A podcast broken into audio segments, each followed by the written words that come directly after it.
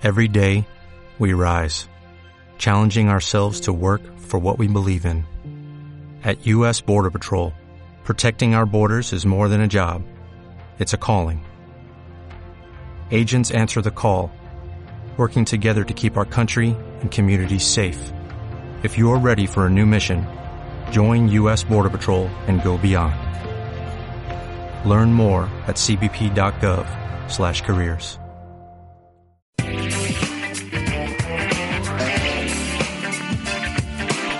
Cultura. Godam. Hola, buenas tardes. Soy Charles Kenningar y esto es Mr. Kenningar.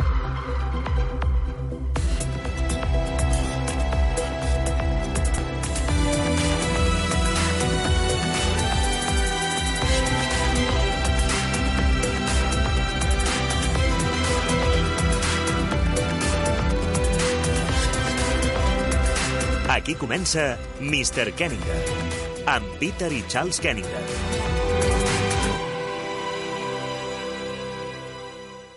Godam, yo soy Peter Kenningar. Son las 11 de la mañana en Dublín, las 5 de la tarde en Yakarta, las 5 de la mañana en DF y donde nos, encontramos, Barcelona, las 12. Tras el programa de ciberseguridad con Nico Castellano de Andubay y el de los cambios de la nueva ISO 9000 con Sandra Sancho de Atisae, hoy tenemos un tema muy interesante y sorprendente. Medidas de eficiencia energética basada en los recursos naturales.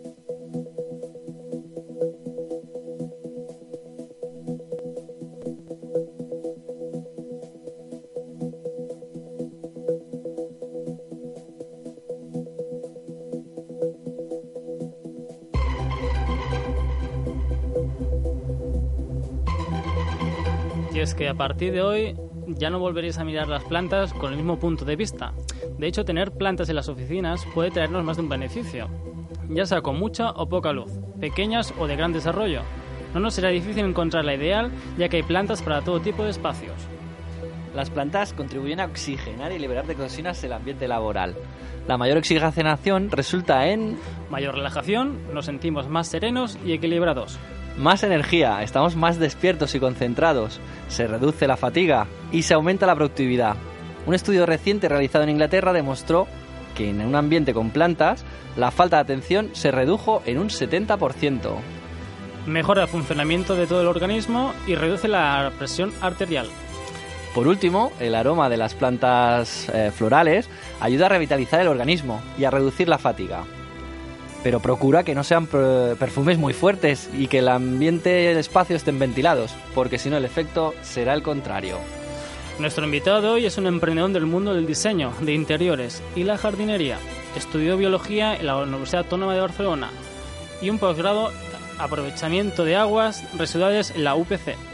Fue aprendiz del jardinero Ebres Muné en el representativo edificio Planeta de Barcelona durante seis años.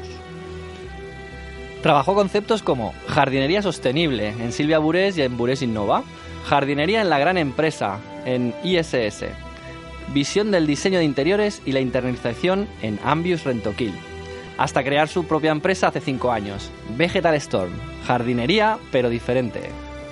José Ramón Martínez, buenas tardes. Buenas tardes, Mr. Kenningar. Economia, empresa, pimes, autònoms, emprenedors... Tot amb Mr. Kenninger. José Ramón, jardinería pero diferente. ¿Qué es Vegetal Storm?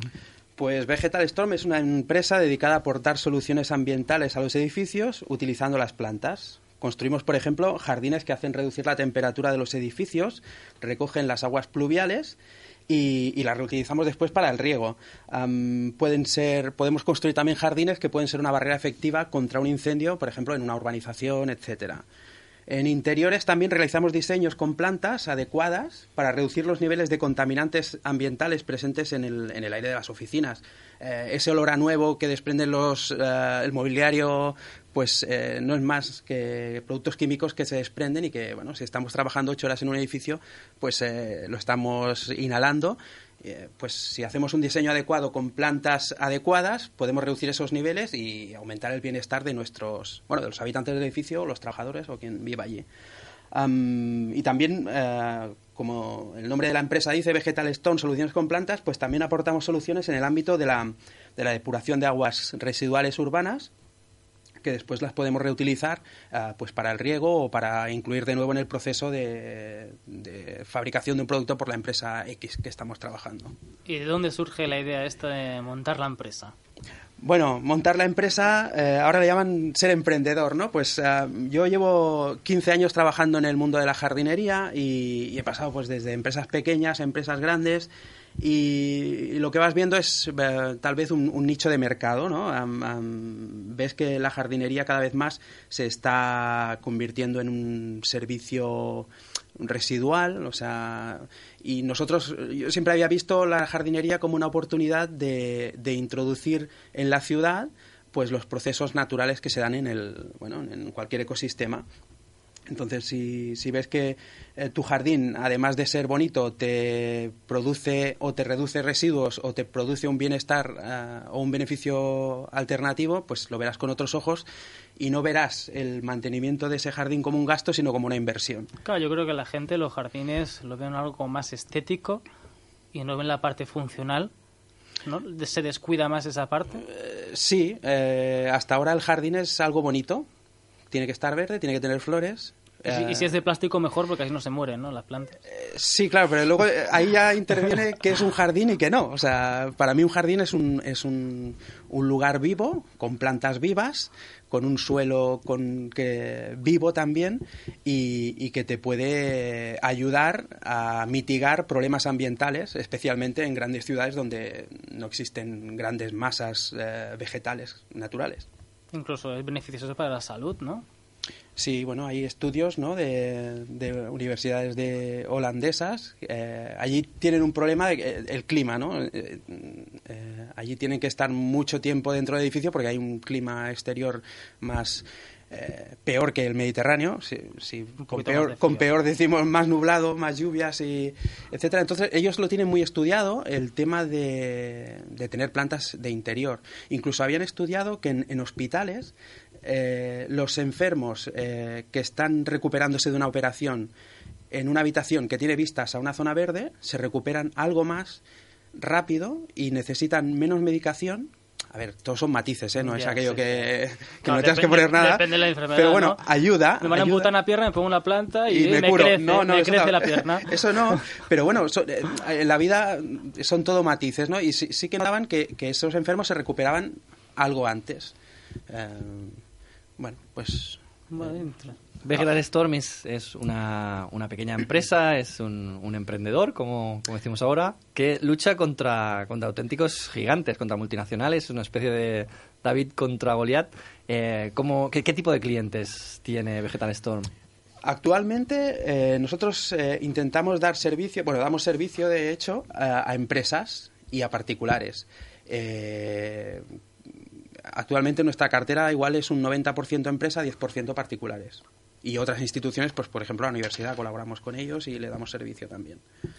Realizas mantenimiento de jardines, decoración con plantas de interior. Cada vez más las empresas incorporan plantas en sus oficinas. En los centros comerciales y siempre se han visto como algo decorativo, que es lo que nos comentábamos antes. Pero dices que estas plantas tienen propiedades que el cliente muchas veces desconoce, que, es, que es un poquito el tema este de, de la salud, ¿no? Sí, De- sí. Eh, bueno, y además, aparte de la salud, tú nunca te has preguntado por qué en un centro comercial en el interior tiene plantas. Pues bien, está demostrado que un centro comercial con plantas, eh, el cliente está una media de ocho minutos más dentro de ese centro comercial que un centro comercial sin plantas. En ocho minutos, pues... Porque se siente más acogido, más, no sé, más a gusto, esto hace Exacto. que consuma... Ah, si estás ocho minutos más, la probabilidad de consumo es ocho minutos... Tienes ocho minutos más la- para gastar. Como las luces en Navidad, ¿no? Que decoran porque crean, hacen que consuman. ¿no? Exacto. Incluso en los aeropuertos, por ejemplo, se utilizan plantas también para que las, las épocas, bueno, la, la espera de los aviones sea más eh, leve y también para conducir eh, la gente. O sea, se utilizan como, bueno, pues si yo quiero que esta persona vaya a esta determinada tienda, pues te pone las plantas estratégicamente. y Para que te tengas que desviar. Exacto. Todo está estudiado. Yo que pensaba que tenían gusto por el arte y por la naturaleza. Sí, pero además. Sí, con la, con la música sucede lo mismo. Con la música también nos marcan ritmos en los centros comerciales para decirnos si tenemos que comprar rápido e irnos o si tenemos que permanecer más tiempo. Bueno, desde la posición de los productos, la altura, el olor. todo. Pues las plantas también se Sí. utilizan para eso. O sea, somos como Matrix, ¿no? De plantas. Nos conducen, ¿no? Es todo falso. La, parte positiva también de las plantas es que eh, mejoran la calidad de vida de, las personas que trabajan en esos, edificios. Si tenemos plantas en una oficina, eh, aumenta el, rendimiento, la productividad de, de nuestro equipo. Eh, sí, aumenta la productividad y además también se utilizan para, para reducir o mitigar el efecto eh, del edificio enfermo. El síndrome del edificio enfermo, ¿no? Eh, actualmente los edificios son casi herméticos y, únicamente tienes un sistema de aire acondicionado que te renueva el aire. Eh, aquí en Barcelona hubo un problema con un edificio y, bueno, eh, por estar totalmente cerrado y los materiales de construcción. Entonces, el, el- la gente notaba como que la hipoatrofia muscular en, los, en las piernas, etcétera, y se solucionó aumentando la humedad ambiental. Eh, eso también se puede usa- usar, hacer utilizando plantas. Las plantas te aumentan la, la humedad ambiental y te, te mitigan muchos efectos, dolor de cabeza, etcétera. Por eso he dicho al principio del programa que los oyentes, después de oír este programa, no van a ver igual las plantas. No. Teniendo, teniendo en cuenta también que, eh, según la- el- un estudio de la Universidad Agrícola de Noruega, eh, ayuda a disminuir inci- la, la incidencia de resfriados, piel seca, dolor de garganta y tos, que hoy tenemos a, a Peter con un poquito de tos. Una planta nos haría falta en el estudio. Ahí me sorprende mucho un tema que nos ha comentado antes en la entrevista. Hotel para insectos. ¿Qué es esto? ¿En serio? ¿Existe? Sí, bueno, eh, como, como he dicho antes, nosotros intentamos que nuestros jardines sean, eh, sobre todo en, en las grandes ciudades, eh, sean lugares vivos. Eh, hacemos que, que los jardines sean un punto de biodiversidad. Eh, siempre tenemos problemas en, en las grandes ciudades con, bueno, pues cada vez hay más zonas asfaltadas, menos lugar, menos zonas verdes. Entonces tenemos que aprovechar cualquier zona para eh, crear un- una zona mm, donde los bichitos Un ecosistema, ¿no? exacto tengan su propio ecosistema entonces esto ya hace mucho desde hace mucho tiempo en Alemania Francia en países eh, más no más adelantados no más avanzados sino más más al norte digamos de Más Europa con- más conscientes, quizás. Sí, y, y, y claro, pues igual que se ponen casetas para los pájaros, lo típico de, bueno, ponemos aquí para que vengan los pajaritos, pues también se hace con insectos. Con ello eh, conseguimos también eh, tener nuestro jardín a raya de, de otras plagas, por ejemplo. Estos in- insectos encuentran un lugar donde...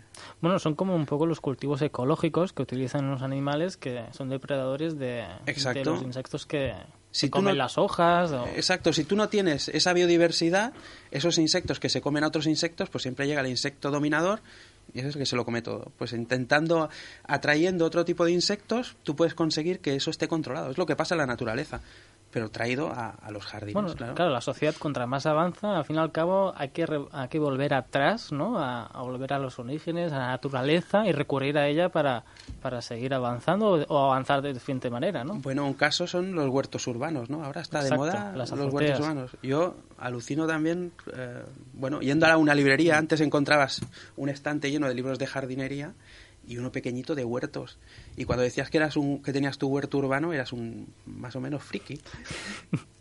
Y, y eso, pues, y ahora se ha puesto de moda, vaya, es, encuentras tres libros de jardinería y todo de, de huertos urbanos. Sí, porque dentro del huerto era, ¿no? Para el perro flauta, para un poco... Sí, por eso se vuelve atrás. hippie, vegetariano. Es una cosa que se ha hecho siempre. El aprovechar agua de la lluvia, pues que se lo digan a los árabes, ¿no? Que construían los aljibes y hace cuántos años, pues ahora parece que se ha puesto de moda. Hemos descubierto aquí eh, Azoteas, eh, parkings, grandes superficies, todo lo que es eh, el, agua, todo lo que es eh, el agua pluvial, eh, ¿para qué podemos aprovecharlo? Una vez que lo recogemos, ¿qué podemos hacer con este agua? por ejemplo, regar el jardín.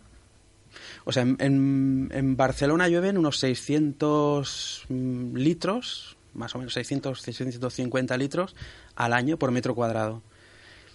Suponiendo que solo pueda recuperar un 50% de ese agua, por las pérdidas que se producen, pues son 300 litros por metro cuadrado y año. En 10 metros cuadrados, 3.000 litros. En 100 metros cuadrados, 30.000 litros. Pues Claro, de pues- pagarlo a no pagarlo, Sí, hay diferencia. Claro, pero eso es una media. Como me toque el lado que no llueve nunca, bueno, pero... no puedo ni duchar. Tienes plantas de cactus y plantas Hombre, de secano. es curioso porque en Barcelona llueve más que en Londres. La cantidad de lluvia que cae en Barcelona es más que la que cae en Londres. El problema quizás es la concentración. Exacto. ¿no? Aquí llueve dos o tres veces al año fuerte y ala, De hecho, ayer hubo una tormenta. 25 litros. Madre mía. Nos has comentado antes el tema de, de las plantas que se pueden utilizar como barrera frente a un incendio. Hmm. Explícame un poquito más sobre, sobre esto. Pues esto es básicamente lo que están haciendo en California desde hace muchos años. O sea, en California tienen un, un clima muy parecido al, Mediterráneo. Bueno, básicamente es clima mediterráneo. Y, y allí lo que, lo que tienen muy claro, sobre todo en las zonas de urbanizaciones, que es, eh, el, el modelo de ciudad es muy diferente al de, al de aquí, aunque cada vez nos vamos pareciendo más. Y allí es toda una ciudad muy dispersa que se, in- se in- se adentra en, en- en los bosques. El, cli- el clima allí es seco en verano y, y hay muchos, mucho peligro de incendio también por el tipo de, de vegetación que hay. Eh, pues ellos pensaron con, hombre, pues eh, si encontramos una forma de, de amortiguar, no te evita el incendio, pero te da... eh, te un cortafuegos, Exacto, ¿no? Te- o sea, te da tiempo a escapar. tiempo, te da tiempo a escapar. Pues eso son, hay una regla básica de, de, bueno, pues X arbustos de determinadas especies que lo que te hacen es, eh, una vez avanza el fuego, si tú se encuentra ese tipo de vegetación, menos vegetación, y, y- y la que existe es un tipo de vegetación con, con, Más sé, resistente. con agua con, con más agua en su interior, por ejemplo, plantas crasas o los ágaves y todo esto, pues las llamas reducen su velocidad y te dan tiempo a escapar. No quiere decir que te apague el fuego. Ya. O sea, es, bueno, son eh, jardines contra incendios, pero bueno, lo que te permite es reducir esa, esa velocidad de la llama y, y- y permitir escapar. Sí, que no se asusten los bomberos que no le van a quitar el trabajo a las plantas, ¿no? Eh, de momento no. No, no, no. Lo que sí también vemos que, que está muy de moda en ciertos hoteles eh, de lujo, en ciertos edificios modernistas, son el tema de los, los muros vegetales, las cortinas vegetales. Eh, ¿Qué diferencia un muro de una cortina vegetal y qué beneficios nos aportan? Mm, un muro vegetal como eh, es una cosa opaca o sea no, no, no puede no puede ni pasar la luz ni nada son sistemas eh, que, que, que, bueno eh, un- son módulos o, fieltros donde están alojadas las plantas, se, se pone el agua y con los fertilizantes y ahí crece. Las cortinas vegetales son translúcidas, o sea, son básicamente una malla, eh, una malla metálica donde se ponen plantas trepadoras y, bueno, puedes tener una ventana y ver a través. En un muro vegetal no, o sea, tú tienes una ventana, pones un muro vegetal delante y no ves nada porque lo tapas, básicamente. Esto lo puso de moda, sobre todo hace unos años, el- un francés, un arquitecto francés, un botánico francés. eh, y, y bueno, a raíz de ello, pues han salido un montón de tipos de muros vegetales. Y básicamente lo que se consigue con eso es aumentar la superficie verde en ciudades. También te permite hacer diseños muy bonitos y. Sí, aparte de la estética, ¿no? Exacto, Que o sea, nunca se descuida. Son inversiones caras. Sí, sí. Economia, empresa, pimes, autònoms, emprenedors... Tot amb Mr. Kenninger. Vegetal Storm se crea en 2011, en plena crisis. ¿Esto es una locura? ¿Esto qué es? Bueno, es un poco locura y un poco necesidad. sí, sí. Como, como he comentado antes, yo llevaba tiempo trabajando en varias empresas y llegó un momento en que, bueno, pues eh, una empresa no pudo seguir el ritmo de inversiones o lo que fuera y te invitó a, bueno, A que te fueras. Sí, y, y bueno, llega el momento ese en que dices, ostras, pues igual es el momento de una cosa que has ido pensando durante varios años con tranquilidad, pero nunca te atreves a hacer porque, uf, y ahora con crisis y con todo tan negro, pues bueno, te dan el empujoncito final y dices, pues adelante. Sí, a raíz de la crisis ha salido mucha gente ¿no? que se ha puesto por su cuenta, que ha emprendido y se ha lanzado, como tú comentas, a un vacío que o, o ha medio empujado, ¿no? Que también Claro, es que... Es un poco la circunstancia. Claro, ¿no? ¿qué dices? Me voy al paro y tengo dos años de paro, o quizá, no es que vaya a decir que sea lo más cómodo, pero bueno, o dices, bueno, ostras, dispongo de un dinero, lo puedo capitalizar, porque existían entonces la, la posibilidad, ahora no lo sé, pero existía la posibilidad de capital- capitalizar el paro y, y decidir montar el proyecto, oye. Hay y que lanzar, salir. lanzar un proyecto que, que en los inicios siempre, siempre son duros, siempre son complicados y que, que hay que currar muchísimo. Sí, bueno, es el momento de, de decir, bueno, eh, agárrate bien, no te caigas y adelante.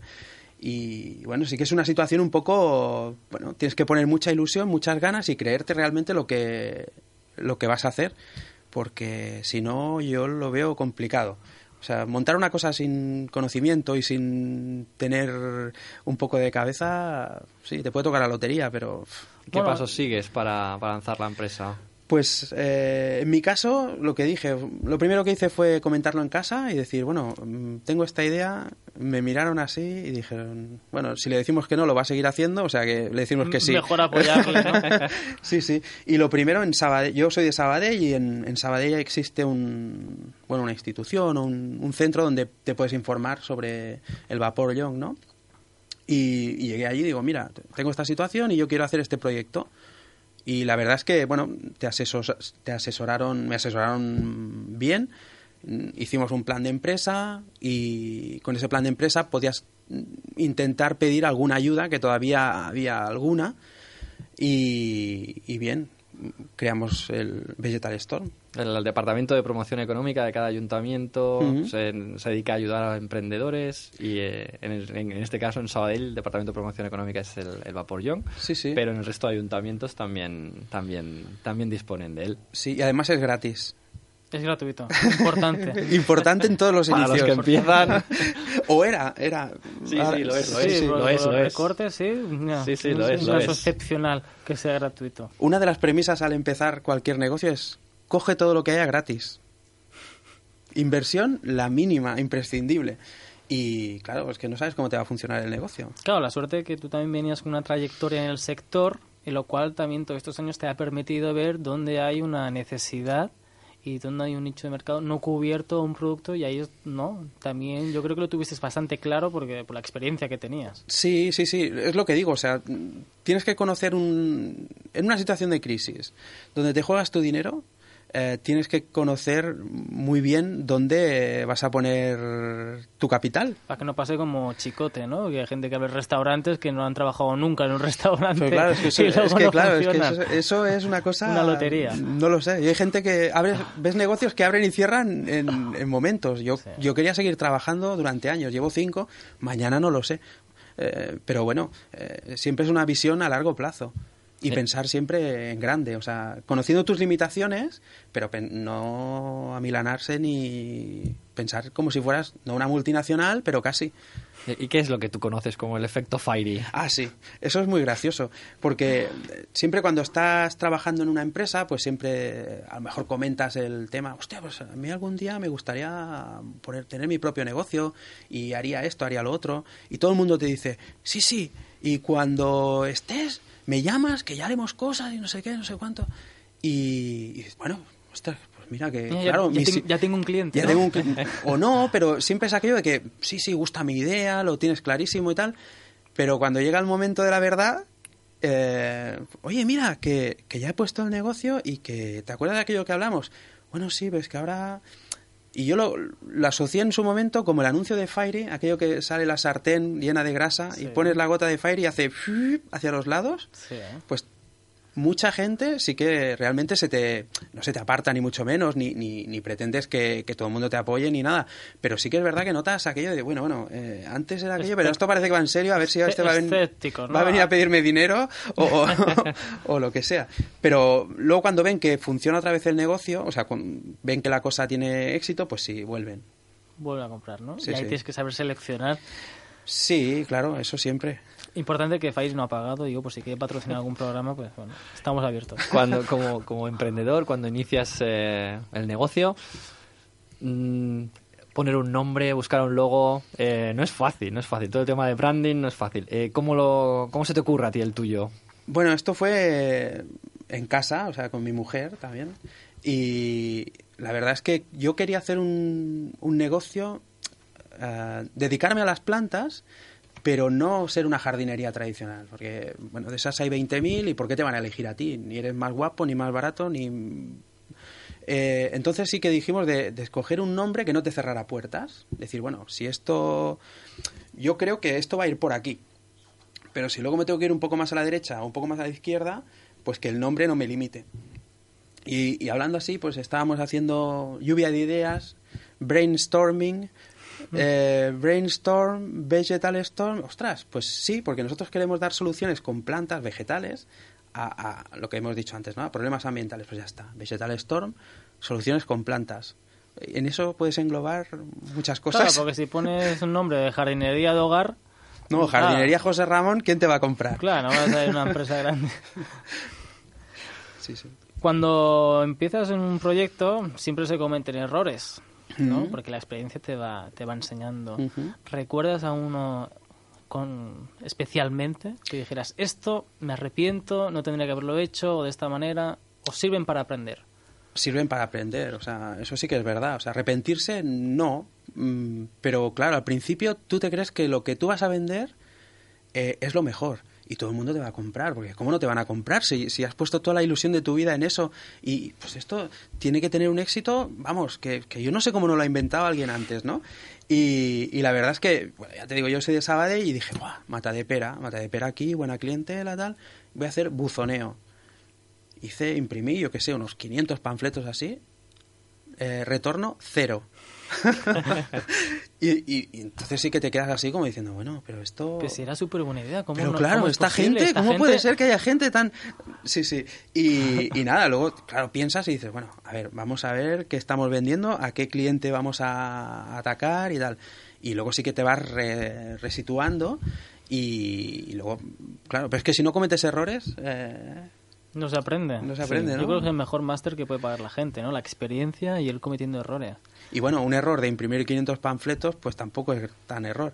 El, el error de, de- de muchos, de muchas empresas que empiezan, de muchos emprendedores, es estar enamorados de su producto sin tener en cuenta que quien se debe enamorar del producto es el cliente, no, Claro. no ellos. Nosotros lo vemos claro, vemos que, que es un negocio redondo, que cómo no me van a comprar. Sí, sí. Y luego nos encontramos con la sorpresa de que realmente no hemos sabido transmitir bien el mensaje o no, no hemos sabido llegar al cliente. Eh, muchos emprendedores tienen muy buenos productos, tienen empresas, surgen empresas con muy buenas ideas, con muy buenos productos, pero no saben eh, llegar al cliente, no saben venderlas. ¿Cómo, ¿Cómo llegas tú a vender? ¿Cómo llegas a, a- tus clientes? Yo, a ver, eh, en jardinería se mueve todo mucho en tema de la confianza, sobre todo en particulares. O sea, tú no vas a meter a tu, a tu en tu casa a nadie que o no te lo hayan recomendado o no te lo o no lo conozcan o alguien eh, quiero decir que es complicado entrar en clientes particulares a no ser que sean trabajos así puntuales Am, yo como, di- como he dicho llevo mucho trabajo mucho para empresas y yo lo tenía claro. Yo aquí en Barcelona me, me asocié con una empresa de una multinacional. Yo le ofrecí mi producto y yo le. Bueno, pues ellos. eh, trabajo para ellos, como si dijéramos. Y eso me permite a mí pues entrar dentro de empresas y saber qué es lo que quieren y mejorar o adaptar mi producto a lo que ellos necesitan y ofrecérselo a otras. Es muy difícil trabajar para multinacionales siendo una microempresa. Claro, ¿y cómo llegas? ¿Cómo es ese enlace desde ser una microempresa a llegar a trabajar para una multinacional? Pues asociándote. Asociándote con empresas, eh, ofreciendo lo que decimos, tu producto, llamando la atención. El hotel de insectos, por ejemplo. O sea, tienes que llamar la atención de alguna manera. Y que te. ¿Por qué, por qué se van a fijar en ti? Por el del hotel de insectos. Pues ya está. Pues ¿Y de por ¿Quién algo- es este del hotel de insectos? O decir, bueno, pues tu jardín ya tienes esto. Y lo que tienes, además, yo si te hago el mantenimiento te voy a potenciar, pues ya te digo, lo de la biodiversidad. Voy a intentar reducir el consumo de tanto de fertilizantes o de agua. Incluso te voy a... Tú puedes utilizar tu jardín como, mar- como elemento de marketing medioambiental, lo que decimos, ¿no? O sea, la sede de una multinacional que te, te dice que está reforestando la Amazonia, somos muy sostenibles, pero el jardín de su sede central es de césped, consume una excesiva cantidad de agua, fertilizante, está contaminando el subsuelo, pues, oye, tu política ambiental va por aquí, pero tu jardín, que es lo primero que ve el, cliente, cualquier visita que, recibes, te está diciendo otra cosa. ¿Qué tal si reformulamos el jardín y lo podemos adaptar a lo que tú estás vendiendo? Entonces realmente es cuando se dan cuenta de, ostras, pues sí. Porque tú comentas el tema de, este de aprovechar los campos de golf. ¿Mm? ¿Se podrían gestionar de otra manera? Porque la gente tenemos el concepto de hay mucho mal gasto de agua.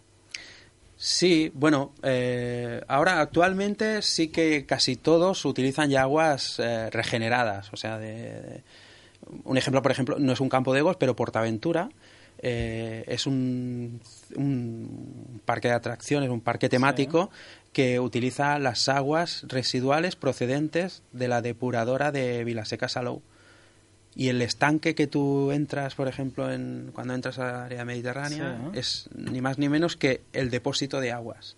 Desde ahí se recogen eh, y, riegan todo el jardín. Eh, porque imagínate la cantidad, si fuera agua de consumo, la cantidad de agua que para mantener todo aquello. En los campos de golf sucede algo similar. Claro, porque nos comentas el tema de innovación. Parece que esto sea exclusivo de los grandes departamentos, de las grandes empresas de I más D. Mm. ¿Cómo, ¿Cómo, llegas a, innovar en jardinería? Como, pues, eh, como he comentado, pues también el, el tema de mantenimientos de jardinería, pues cada vez es una cosa que se está... En yo en 15 años de experiencia viviendo con empresas, la jardinería cada vez está siendo vista como, como un servicio de limpieza de, de algo que hay verde allí y, poco más. O sea, las empresas multiservicio, por ejemplo, intentan reducir costes y los costes se reducen, pues si tienes que tener el personal pagándole menos y utilizando menos materiales. Eso cada vez se va degradando. Entonces, yo contra eso no puedes competir. O sea, lo que tienes que hacer es eh, adelantarte y ofrecer otras cosas. Nosotros, en nuestro caso, eh, estamos trabajando para arquitectos y construimos, por ejemplo, cubiertas vegetales o jardines verticales. Trabajamos con la Cátedra UNESCO de Sostenibilidad, haciendo sistemas naturales de depuración de agua con plantas. Y, y bueno, porque es que eh, la innovación, yo creo que no es que lo tengan que hacer las grandes empresas, es que los pequeños es la única manera de sobrevivir. Bueno, al ser pequeño también yo creo que te permite tener una cierta flexibilidad y hacer cambios más rápidos, ¿no? A la larga puede ser una ventaja ser pequeño.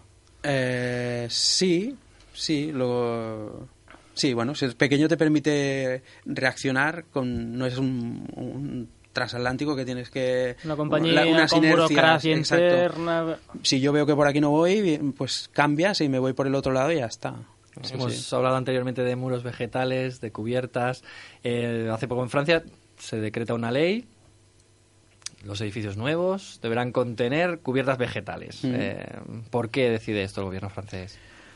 Pues porque yo entiendo que bueno, las cubiertas vegetales es una forma de tener más superficie verde en las ciudades, eh, una forma de mitigar o suavizar el cambio climático. O sea, como sabemos en las ciudades por ejemplo, en Barcelona, pues una gran ciudad eh, a, la larga crea una isla de calor, o sea, porque el, tráfico rodado, las calefacciones, eh, sobre todo Barcelona en este caso está abierta al mar, pero en otros lugares que están más, más cerrados eh, se produce, la temperatura en el centro de la ciudad puede ser 5 o 6 grados mm, superior a la de las afueras. teniendo más vegetales, lo que permite es refrigerar la ciudad las cubiertas vegetales es una forma de, aumentar la superficie verde de las ciudades. Además, te permite ah, amortiguar en caso de tormenta, no te deja caer el agua de golpe en una azotea, sino que ah, actúa como, como tampón y te la va soltando poco a poco. Eso te permite controlar las avenidas de agua, por ejemplo. Bueno, esto es el problema de los incendios, ¿no? Que cuando llueven no, no se retiene ese agua y luego es cuando hay que se crean riadas. Es exacto, un poco este Exacto, tú una cubierta sin vegetación, pues llueve y el agua se te va de golpe. Tienes que dimensionar también el sistema de alcantarillado mm, de forma superior porque claro, si no, no hay nada que te amortigue eso. Y teniendo las cubiertas vegetales, pues aparte de, reducir la temperatura eh, te, te actúa también como, como aislante térmico del edificio. eh, como hemos dicho antes, también fuente, un lugar donde los pajaritos y los insectos eh, pueden estar allí. Es un, eh, bueno, Porque lanzas el mensaje desde Vegetal Storm del medio ambiente sostenible. mm. ¿Qué mensaje quieres dar? Ah, Bueno, medio ambiente sostenible, yo lo que, lo que, lo que intento apor- aportar es eh, soluciones eh, utilizando las plantas o la jardinería a, a- a lo que hemos dicho, ¿no? Problemas ambientales. O sea, utilicemos la jardinería no solo como algo bonito, como algo estético, sino que además sea algo funcional. También como marketing para las empresas, quizá. Exacto. Un jardín bonito. Un jardín bonito, sostenible. Claro, porque cuando llego a una, un edificio, a una empresa, lo primero que me encuentro ¿no? es un jardín, ¿no? Es todo parte de lo que comentábamos antes, ¿no? El que te haga consumir o, o la estética o la marca, el marketing de- del negocio, de, de la Claro, empresa. llama- al final es llamar la atención y, y transmitir a tus clientes lo que, lo que quieres transmitir. A lo mejor se cuida mucho la estética en, en, yo qué sé, pues en la línea de la, de la compañía, en los elementos de marketing, lo, lo, que, lo que se le entrega al cliente, los folletos, los panfletos, la política, la web, pero el jardín, que es lo primero que ves, no. Bueno, el próximo día cuando lleguemos aquí a la radio encontraremos una sabana aquí, una selva tropical.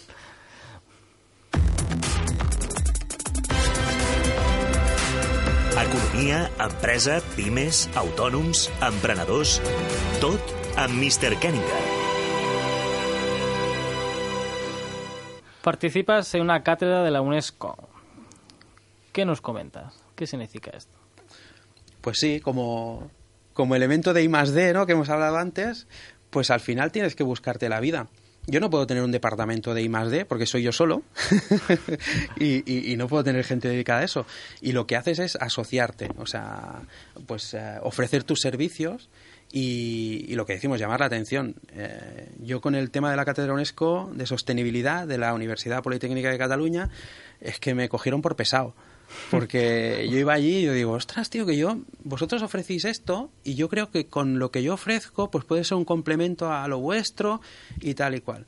Y, y empecé, me invitaron, mira, para que se calle este, pues eh, mira, ven a una charla de que hablamos sobre eh, vivienda sostenible. Y empecé a hablar pues de lo que hemos hablado hasta ahora, ¿no? De las cubiertas vegetales, de los muros vegetales, y los arquitectos empezaban a, ah, pues, ostras, pues, y esto te empezaban a preguntar.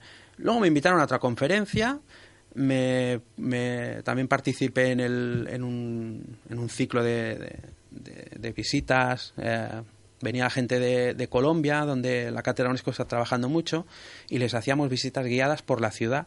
Yo era como un guía turístico, les enseñaba las cubiertas vegetales, los muros vegetales, y al final, pues la insistencia de, hostia, pues este a lo mejor lo que nos está diciendo igual... hostia, Igual tiene razón, Igual razón. Y, y ahora sí, ahora estamos trabajando en, en este caso, en, en un proyecto live de la Unión Europea, eh, en el tema de, re- de aprovechamiento de aguas residuales y, eh, descontaminación de, de, de campos de cultivo. O sea, esto es- suena un poco así, pero es, bueno, en los campos de, de frutales de Lleida, por ejemplo, pues se hacen tratamientos, aunque hasta ahora sí que son ecológicos, pero hasta hace poco se utilizaban herbicidas, pesticidas y, y- y fertilizantes, abonos. Eso con la lluvia, con el riego, eso se, se, se lo lleva al agua y va Se al río. Se filtra. ¿no? Y va al río y el río va al mar, ¿no? Que es el morir, que decía aquel, ¿no? Sí. y pues eh, esta gente ha ideado un sistema que a través de las plantas, a, través de unos sistemas que se llaman buff- buffer strips, y instalados en contenedores de barco que, que, construimos en Tarrasa y los llevamos a los campos de Lleida, sacamos el agua eh, freática del suelo, lo hacemos pasar por estas plantas, eh, que están situadas en unas gravas y con un sistema de bombeo y tal, y depuramos esos contaminantes y devolvemos el agua al río. Y yo me encargo, eh, bueno, Vegetal Storm se, se encarga de, de plantar todas los, los. restaurar las riberas de los ríos, eh, plantar los contenedores y hacer cubiertas vegetales y muros vegetales eh, para aislamiento térmico. Porque imagínate, allí eh, van, son módulos de barco, allí va todo el sistema de bombeo, pero para que esas bombas sean eficientes tienen que estar aisladas. En Lleida, en pleno verano, y con una chapa en un contenedor, mm, pues el calor es inmenso. Pues hemos ido a un sistema de cubiertas y muros vegetales con corcho, utilizando residuos de corcho de la empresa de, de corcho de aquí de Girona, y, y conseguimos niveles de aislamiento muy, muy elevados y, la, y hacemos que funcionen bien las bombas. Y- Has hablado de- de- del proyecto europeo LIFE. Mm. ¿Qué es un proyecto europeo LIFE? Un proyecto europeo LIFE eh, son proyectos que, se, que la Unión Europea eh, pues tiene unos fondos y los, ator- los otorga a diferentes instituciones para que desarrollen tecnología eh, y, contraten empresas mm, de la zona mm, para desarrollar sistemas de mejora del medio ambiente en este caso. Eh, aquí estamos trabajando, ya te digo, en temas de depuración de aguas. eh, casi hay otros que son temas energéticos, etcétera, pero todo siempre relacionado con el medio ambiente. Por ejemplo, también hay de apoyo a la biodiversidad, de restauración de cauces de río y cada año otorga unos proyectos por países. Nosotros este año, bueno, este proyecto acaba este año. Hemos estado trabajando tres años y el año que viene, si todo va bien, trabajaremos en otro, pero que todavía no se puede explicar nada. Un secreto. Bueno, te invitaremos para que nos vuelvas a explicar Sí, sí, de qué se trata el proyecto. Nos comentabas el tema de depuradora natural. Mm. ¿Qué beneficios comporta? Beneficios, pues a ver, las depuradoras naturales no es, básica, es básicamente eh, trasladar lo que hacen las lagunas en, naturales en el, en el campo, eh, concentrar esos procesos y, bueno, dominar el, el- el- trabajo de las plantas. ¿no? Una depuración natural es básicamente un agua contaminada entra por un lugar, por unas gravas, y existen un tipo de plantas, macrófitas, y que, descontaminan ese agua. O sea, los nutrientes que hay en el agua, los, el exceso de fertilizantes, nitrógeno, etcétera, pues esas plantas lo absorben para su crecimiento.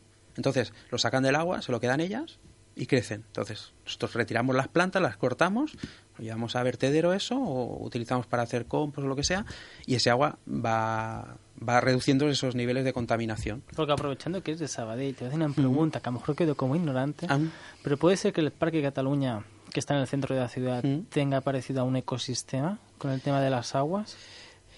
En el Parque de Cataluña se utilizan aguas freáticas, eso sí que lo sé, pero no tiene sistema de depuración. Mm, vale. No tiene sistema de depuración y uno de los problemas que hubo hace un par de años, que murieron gran cantidad de peces, Sí, lo recuerdo. pues era por un exceso de, por ejemplo, de- en ese caso había muchos nutrientes. eh, durante el verano aumenta la temperatura, se da un bloom, que se llama así, un bloom de algas, o sea, crecen muchas algas pequeñitas. Cuando decimos el agua está verde, pues es que hay muchas algas. Entonces esas, agua- esas algas lo que hacen es eh, consumir el oxígeno que hay y sin oxígeno los peces, pues Se quedan, se quedan fritos. Como Vegetal Storm eh, ofrece servicios a, pymes y ofrece servicios a grandes empresas. Eh, ¿Qué me puede costar el mantenimiento mensual para mejorar el ambiente de, mi empresa, de mi oficina? Depende, depende. Por ejemplo, depende, eso depende del número de plantas que tengas, eh, la frecuencia que vayamos nosotros a, a realizarte el mantenimiento. Por ejemplo, en, en interiores nosotros lo que hacemos es instalamos las plantas y recomendamos un mantenimiento quincenal. O sea, una persona va cada 15 días a tu oficina, te limpia las plantas, te las riega, te las abona y claro, depende de la cantidad de plantas, de la frecuencia, pues se hace una tarifa. Así evitaremos también encontrarnos plantas de exterior en, mi, en mis oficinas, dentro de mi, interior. Claro, o sea, es que. eh, O, plantas que necesitan mucha luz en lugares donde hay poca, la planta no me crece, eh, ¿qué le pasa? ¿Se le caen las hojas? Pues claro, es que mm, las plantas no tienen piernas para, para irse de un sitio a otro. O sea, si tú las dejas en un sitio que no es el ideal, pues ahí se quedan. Y Lenguaje corporal, ¿no? Se podría decir. bueno, yo siempre digo, Se digo, comunican de una manera. ¿a ti nunca se te ocurriría. mm, Poner un cactus en el agua, ¿no? No, venir a, a cambiar los cables del aire acondicionado, no se te ocurriría cambiarlos a ti. Pues con las plantas, como no pasa nada, no te da chispazos, pues te atreves, ¿no? Pero claro, mm, si tú quieres que funcione aquello bien, pues tienes que contratar a un profesional, como en otra, en otra disciplina, vaya. Porque a nivel de eficiencia energética, de CO2, Ujú. responsabilidad medioambiental, ¿qué beneficio nos comporta? Eh, el tener plantas, Sí, Pues, a nivel de eficiencia, efi- eficiencia energética. Eh, nosotros con plantas, por ejemplo, te podemos diseñar un jardín en una vivienda particular que jugando con las sombras de la vegetación te ayude a refrescar tu casa en verano. Y utilizando plantas de hoja caduca, cuando se les caen las hojas, en invierno recibas la insolación, por ejemplo. Eso diseñando según la orientación de tu casa, sabiendo las corrientes de aire que, que- que son típicas de esa zona, podemos diseñar una plantación para eso te ahorras un dinerito en aire acondicionado y en, y en, en iluminación. Pues luego tienes para mi casa y montamos allí Encantado. cuatro árboles en el, en el jardín. Eh, Aprovecho que habláis de árboles para eh, un árbol de 12 metros en una jardinera de cristal de Swarovski a 20 metros del suelo. Sí. ¿Esto, ¿Esto es posible? ¿Esto es verdad? Esto es verdad y esto encima está dentro de un barco. Ya para, para rematarlo. Sí, sí. Eh, bueno, como he dicho, si hago cosas normales me aburro y, a mí me gusta hacer jardinería o, trabajar en cosas diferentes. Pues desde hace cinco años llevamos el mantenimiento de, un, de una compañía de cruceros en el puerto de Barcelona y, una de las características es que tiene una jardinera, como has dicho bien, de cristales de Swarovski a 12, 15 metros de altura y con un ficus, un tipo de árbol que tiene 12 metros. Pues cada tres meses o así vamos al barquito a ver si el árbol está bien o no. Sí, sí. Así que Vegetal Stone también es especialista en cruceros, ¿no? Es, un, es una parte importante de la empresa. Sí, Quizá sí. habéis buscado especializaros por ahí. Había un nicho de mercado.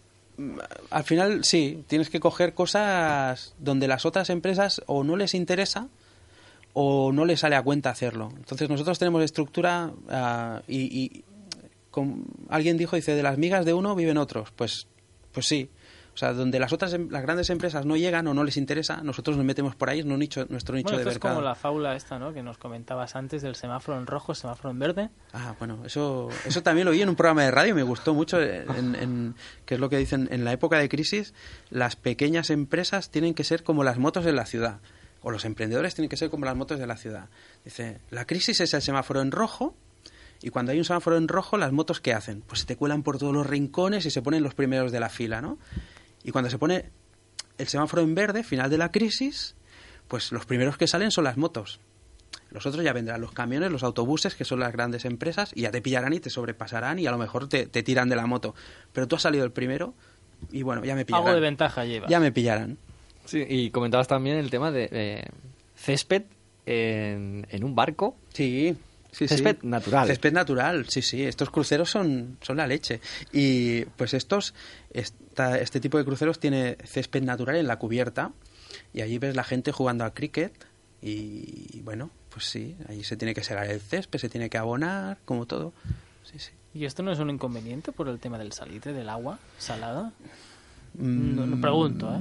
Hombre, sí me explicaron que hace dos o tres años, viniendo de Estados Unidos hacia Barcelona, pillaron un temporal y claro, el agua salada pues subió a la cubierta y, y se les quemó el césped. Pero bueno, como tienen recursos para todo, o sea, lo lavaron, o sea, echaron agua dulce a manta, no les importa. El Entonces ahí, ahí entramos ya con la sostenibilidad o no. Sí. O sea, por un lado soy sostenible, ¿no? Eh, medio ambiente. Claro, este- pero... Pero por el otro me gasto. Pues es lo que decimos, o sea, sostenibilidad, sí, pero yo creo que hay poca gente sostenible y pocas empresas sostenibles, por mucho que digan. Yo creo que Ah, esa- es una marca que se ha puesto muy de moda en los últimos años, el tema sostenible, medio ambiente, marca verde. Pero realmente, Pero yo creo que si nos pusiéramos a ver realmente si son sostenibles o si son eficientes ecológicamente, a ver, se salvarían tres. yo mi experiencia es, eh, yo soy sostenible si la sostenibilidad me va a reducir costes. O sea, si tú consigues que seamos sostenibles y me va a costar más barato que lo que tengo ahora, entonces sí que soy sostenible. Y si no, bueno, pues ya me llegará la ley o me llegará quien sea y ya me hará sostenible. Es muy, muy buena, buena conclusión. Pues ahora eh, te conocemos, eh, entramos en tu página web, eh, escuchamos la entrevista y, bueno, quiero contratar a, a Vegetal Storm para mi oficina. Eh, ¿Qué me puedes ofrecer? ¿Qué, qué, qué- qué servicios, qué, qué producto, qué, qué me ofrecerías? Yo para interiores, por ejemplo, tú tienes una oficina, te puedo ofrecer eh, una decoración eh, con plantas, eh, distribuyéndolas por la oficina, seleccionando las plantas adecuadas para que, eh, bueno, pues aparte de estar acorde con tus, tu, diseño de la oficina, te reduzcan los contaminantes eh, que, que, que, es lo que hemos hablado antes, que desprende el mobiliario, el material de oficina. te llevo las plantas y te las puedo mantener durante el tiempo que, que firmemos, por ejemplo. Y vas a estar enterado de lo que te está haciendo esa planta. O sea, yo quiero que, a mí me gusta eh, que mis clientes sepan eh, qué les estoy ofreciendo y por qué hago lo que hago. O sea, yo voy a yo me he encontrado en situaciones de, ah, pero tú limpias las plantas. digo, pues sí, porque si no es que el polvo que se acumula en la planta te lo estás comiendo tú y en vez de estar haciendo una función está haciendo la otra, pues está acumulando ahí y, y eso. Si tú lo explicas, por parte del cliente eh, tiene otra, una sensación de que no le estás cobrando, sino que está invirtiendo. Y, entonces ya llega el chico de las plantas, que llega el chico de las plantas que va a hacer esto porque sí, porque entonces si las limpia pues vamos a estar más a gusto y tal, tal, tal. El chico, de, el chico de las plantas. El chico de las plantas, sí, sí. Rico consejo. y por las noches tengo que quitar las plantas de, de, la oficina o esto... No, hombre, en las oficinas no duermes, ¿no? hombre, si fueran, tuvieras 20 en una habitación, te diría, hombre, pues sí, a lo mejor es que solo por la humedad de los huesos, pero si no en la oficina, no, no. ¿Nos podrías dar cuatro consejos así rápidos? Imaginemos que yo tengo una oficina, una empresa, cuatro cositas, así que, ¿qué puedo hacer yo un día para otro? Ir a comprar cuatro plantas, no, yo te, lo primero que te diría es que te las, yo te las llevo. Porque te voy a seleccionar las mejores y con la mejor calidad. Eh, sí que es verdad que es un problema que actualmente nos encontramos, que todo el mundo vende plantas y, bueno, pues eh, la ventaja es que las oficinas difícilmente alguien de la oficina va a ir a comprarlas, sino que, bueno, pues contratamos a quien sea. Y ya cuesta que, contratamos vayan, a, comprar folio. Imagínate. Pues eso, pero en particulares sí que es verdad que cada vez más, lo que has dicho del briconsejo, eh, pues cada vez más la gente es eh, do it yourself, ¿no? O sea, eh, háztelo tú mismo, pues en jardinería es una de las cosas que estamos sufriendo. Pero bueno, pues si se cierra una puerta abrimos otra. Claro, tampoco... Y el no valoran tu trabajo. El cactus en el, en el monitor Ah, sí, reduce las eh, radiaciones. Pero esto es verdad. Un determinado tipo de cactus, que yo a veces veo determinados cactus y digo, no, es un tipo de cactus que reduce las, las radiaciones electromagnéticas. Ahora entiendo por qué hay cactus al lado de pantallas, porque yo no sabía por qué. De todas formas, yo siempre digo que son matices, o sea, eso es como la homeopatía. Si tienes cáncer, la homeopatía no te lo va a curar. Si tú tienes un, muchas radiaciones poniendo cactus... ¿Y qué tipo de cactus es? Pues es un tipo de cactus, un... Ahora no voy a saber el nombre. lo pondremos en Twitter. Para los interesados lo, lo, colgaremos Enviadme un mail y, y, os respondo la consulta. ¿Y para el gran jardín qué, qué consejos nos das? Para el gran jardín, un gran jardín eh, aquí en el Mediterráneo tiene que ser un jardín que consuma poca cantidad de agua. No te voy a decir que no consuma agua, sino que, que consuma poca cantidad de agua. Y utilizaremos, pues, en mayor parte las plantas que veamos a nuestro alrededor. Si tú te das un paseo por el campo de alrededor de Barcelona o de donde vivas, allí verás lo que lo que hay realmente en ese campo. Esas plantas son las que van a vivir con las condiciones climáticas de esa zona. Entonces, la base del jardín será ese tipo de plantas. Luego tú puedes tener tu rincón exótico si quieres o tu zona de césped, pero controlada. O sea, lo que no vas a hacer un jardín aquí en Barcelona con eh, de césped total, porque es que la primera factura de agua vas a, alucinar. ¿Y el jardín zen? El jardín zen, bueno, esto sí que es sostenible porque es que son piedras, ¿no? Y ramas y esto hemos construido varios en, en, reuniones de empresa, en zona, en, en salas de reuniones en empresas y, bueno, también se pusieron de moda y son jardines, eso sí que son no sostenibles, sino de bajo consumo, porque es que es... Claro, para regar plantas poca agua utiliza. Pues por eso. y pueden estar en lugares sin luz, porque tampoco, si, si no usas plantas, pues eh, enciendes la luz de la oficina y, está aquello allí perfecto.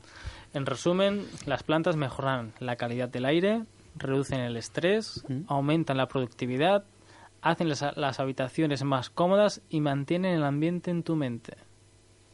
Sí, y además te ayudan a solucionar problemas ambientales como la depuración de, de aguas, te pueden ayudar a, aislar térmica y acústicamente tu edificio y, a controlar eh, la escorrentía en época de lluvias. La pregunta es, ¿cómo he podido vivir todo este tiempo, ¿no? Sin tener plantas en la oficina o en mi casa. Ah, pues bueno, pues es tiempo ya de... Es tiempo de que, de que nos contrates. Economia, empresa, pimes, autònoms, emprenedors... Tot amb Mr. Kenninger.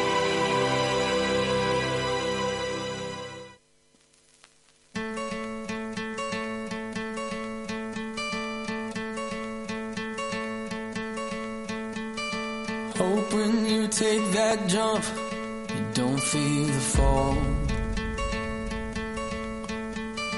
Hope when the water rises, you build a wall. José Ramón, para mejorar el ambiente de mi empresa y estudiar mi jardín, ¿dónde te puedo encontrar?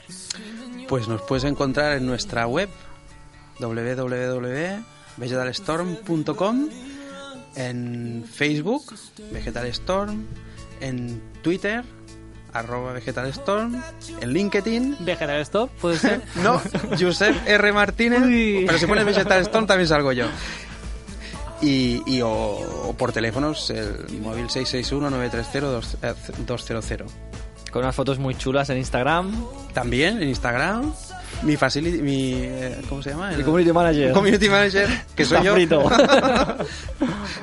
Pues muchísimas gracias, José Ramón, por tu, por tu visita, por tus consejos y empezamos a coger más conciencia que las plantas tienen una importancia vital en nuestra, en nuestra vida.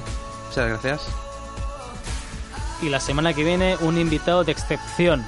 Sí, la semana que viene tenemos un experto en bolsa. No es un ultradeportista de élite. No, era un, un innovador. No un experto personal en branding. No, a ver, eh, ¿estamos hablando de, del mismo? Un comunicador. Él tiene tanta tinta. El que me parece que tiene más tinta en su piel que kilómetros en sus piernas.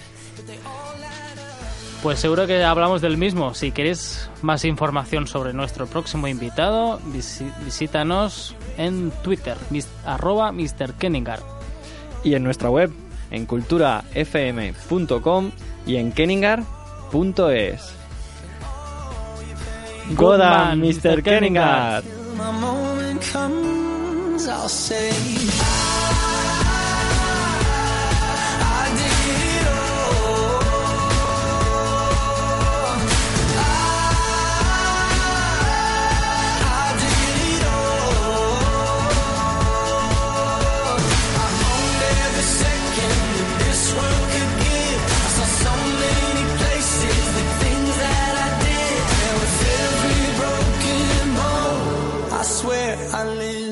Es Joseph Afram.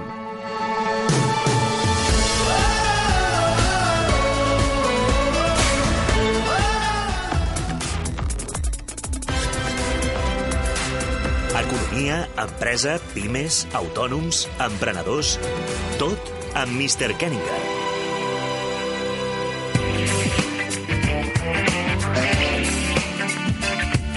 Cultura FM.